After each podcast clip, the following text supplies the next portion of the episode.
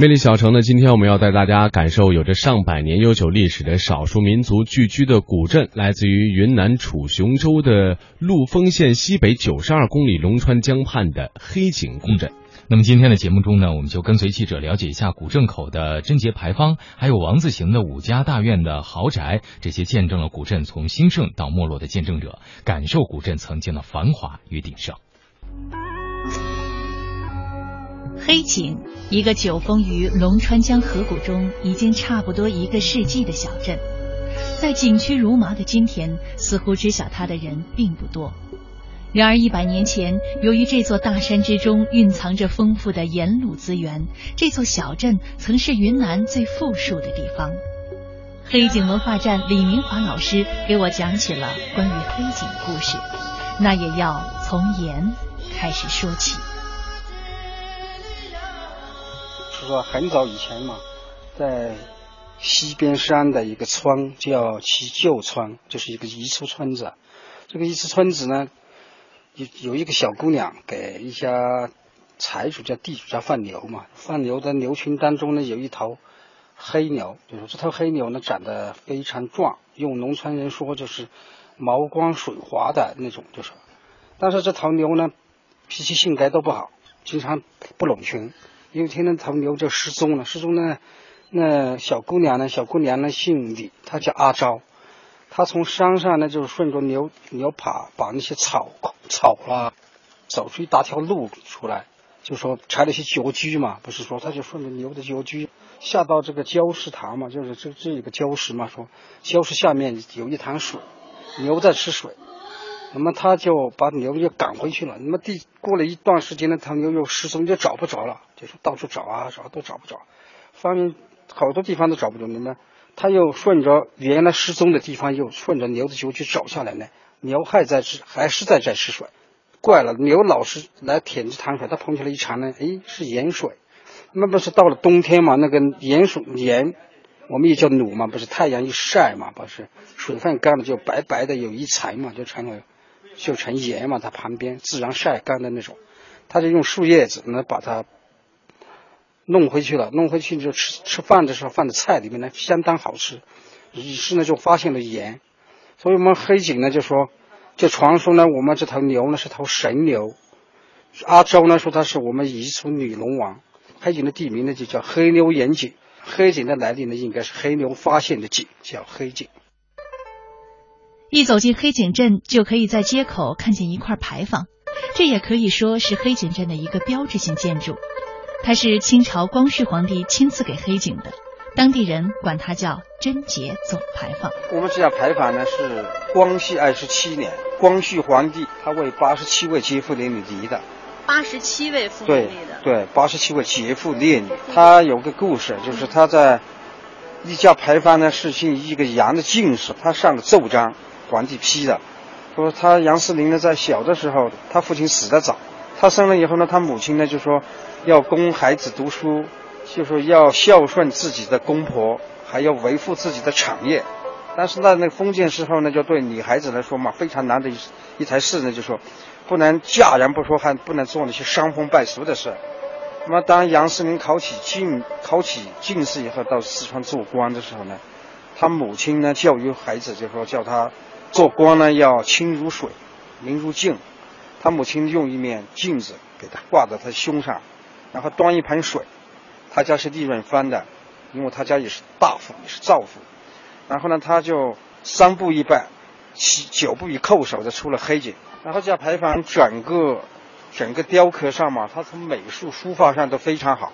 嗯。他整个书法嘛，看嘛，整个上面，嗯，只有上面是凤嘛，全部是凤，全部是凤，下面龙的下面。就代代表了一段历史。历史上的黑井可以说家家都制盐，家家都卖盐。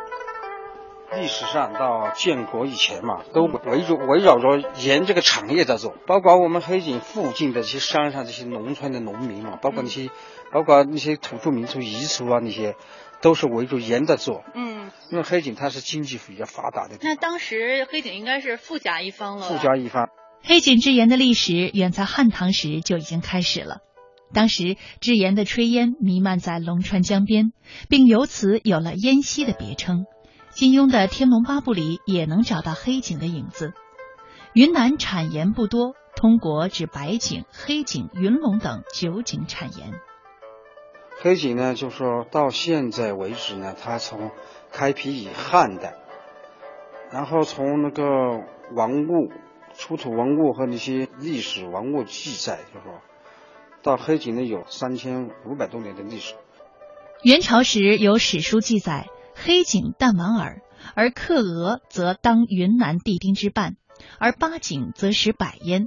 故人言：“父帅黑井为巨情，严克之外，他不及也。”在元代的时候，这个严克就是税了嘛，上地丁之半。到了明朝的时候，占百分之六十七，在明朝是最鼎盛时期。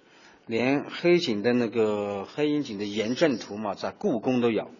就证明黑井虽然小，在朝廷都知道黑井。既然黑井的盐这么有名，有人不禁要问：黑井的盐它究竟好在哪儿呢？因为盐嘛，有点类似我们吃的那个大米和玉米嘛，就是我们吃的大米一样，就是米嘛，都叫米。但是它的米呢，就是它的含量是不一样的，有有糯米啊，有。硬米啊，那些软米啊，这些之分嘛。但是海景的盐呢，它那个本身了嘛，它含的矿物质含量和那些波美度啊，他们他说的含的是甜芒硝，就说它放多了嘛，盐不会发生苦和涩的那种味道，就它放多了就会香和咸。黑井地处山区，就是放在今天想进古镇也不是一件特别容易的事儿，需要转了火车转汽车才能到。那么，在古代，黑井人是如何把盐运出小镇呢？这个有五条古驿道嘛，这古驿这五条古驿道呢，修的是非常好的。一条呢，从西边呢就通大理，然后一股呢就是从北边就到攀枝花、西昌、四川这边。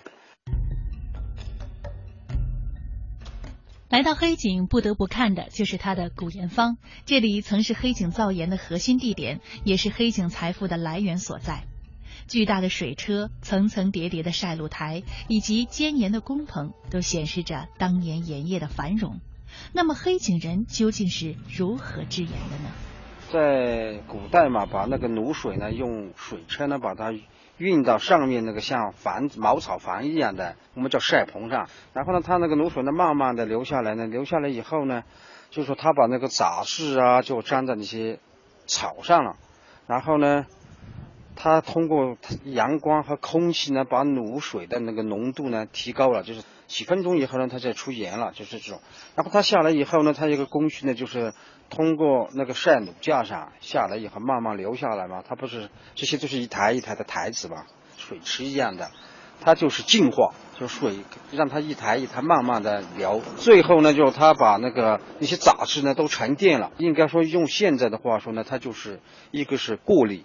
过滤啊，慢慢流到最后一台呢，就是说，它那些卤水都是非常纯了，就是浓度也高了。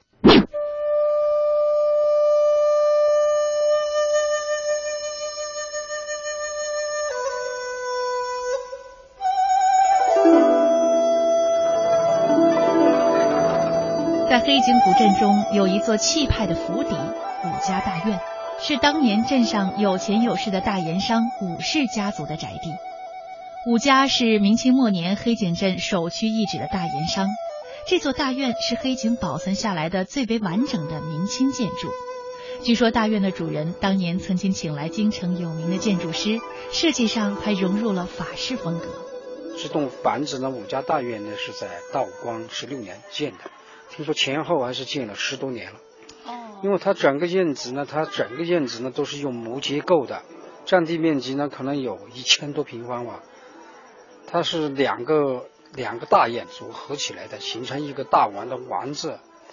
它那个整个建筑风格呢，就是和我们汉文化和民俗文化的结晶。它和就是我们白族的，还有有的那些彝族的也有这个三方一照壁和我们汉族的那个四合院组为一体。